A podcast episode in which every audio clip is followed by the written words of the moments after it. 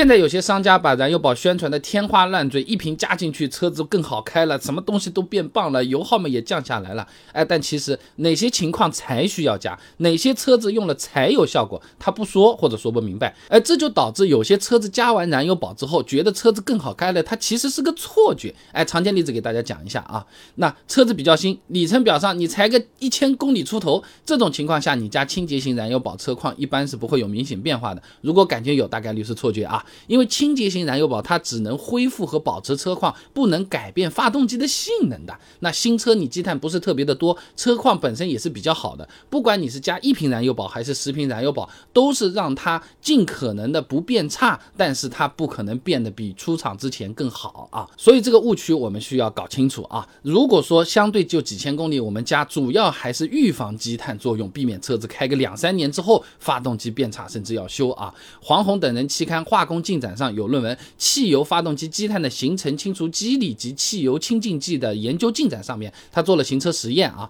结果显示，在汽油中添加了燃油宝的汽车行驶一点六万公里之后呢，比未添加燃油宝时候呢，喷油嘴上面的积碳得到了比较好的抑制，平均堵塞概率它减小了，进气阀的沉积物也更少。所以新车买来，如果你是比较爱惜的，你想养护一下，就像手机我想贴个膜一样的，你用清洁型燃油宝是合适的。但加了之后，你手机贴了个膜，觉觉得屏幕更亮了，新车动力变强了，油耗就降低了。不太可能，也不要去相信别人说的啊。第二种，老车已经出现积碳了，如果有商家跟你说，你这一瓶燃油宝下去，车况立马就改善，药到病除，或者说你自己用完之后觉得效果特别好，哇，这车子油耗从十个变成七个了，要么是他说话特别有技巧，要么嘛是我们自己有错觉啊。这个得从燃油宝清洁积碳的原理来解释的。中石化郑伟平等人论文《汽油清净剂的发展历程与展望》上面说啊，汽油清净剂呢，它会通过极性基团阻止积。碳生成，并让已经形成的集团逐渐疏松，变为小颗粒被清洗下来，